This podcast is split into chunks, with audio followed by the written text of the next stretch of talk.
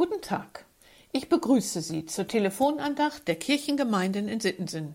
Heute am Donnerstag, dem 10. Juni 2021.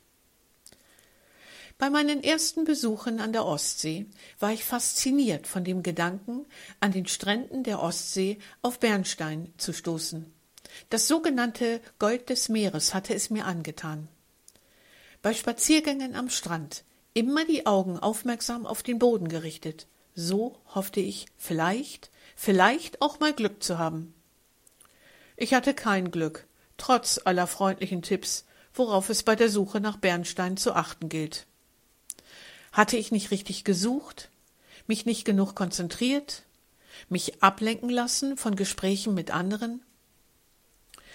An diese Erfahrung musste ich denken, als ich die heutige Losung las. Da geht es auch ums Suchen, der Psalmbeter aus Psalm 119 spricht in Vers 10 zu Gott. Ich suche dich von ganzem Herzen, lass mich nicht abirren von deinen Geboten. Da ist also einer, der von sich behauptet, von ganzem Herzen auf der Suche zu sein nach Gott. Und unterstützt wird er bei seiner Suche von den Geboten Gottes. Für ihn sind das die Tipps auf seinem Weg der Suche. Aber Moment mal, die Gebote Gottes als Tipps? Sie sind doch eher so etwas wie Lebensregeln. Da geht es doch um unser grundsätzliches Verhalten. Regeln halten und wissen, so mache ich alles richtig. Aber Gottes Gebote halten, um zu suchen und zu finden, das klingt für mich eher wie der Weg einer Schatzsuche. Und so, wie der Beter es hier ausdrückt, ist es auch eine Schatzsuche. Eine Schatzsuche, die noch nicht zu Ende ist. Und die Gebote Gottes sind für ihn so etwas wie Markierungen auf einer Schatzkarte. Passt das? Die zehn Gebote sind ja durchaus gut als Grundlage, zum Beispiel unseres Grundgesetzes. Ordentliche, fest formulierte Regeln. Aber Gott finden mit fest formulierten Regeln, das ist doch wohl etwas starr.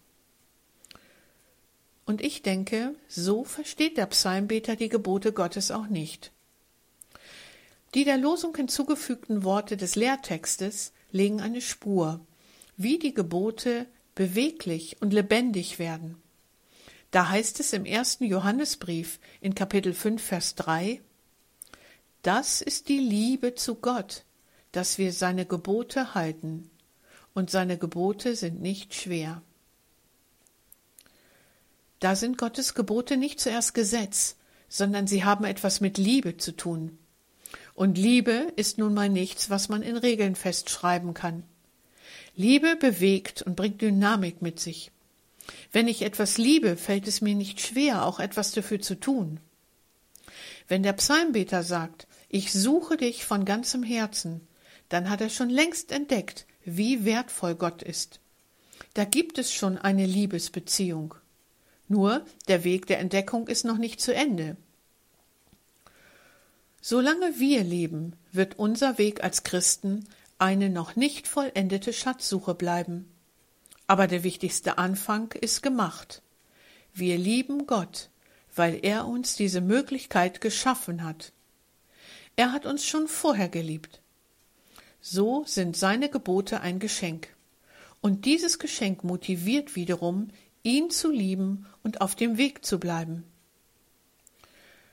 Noch einmal zu meiner Bernsteinschatzsuche.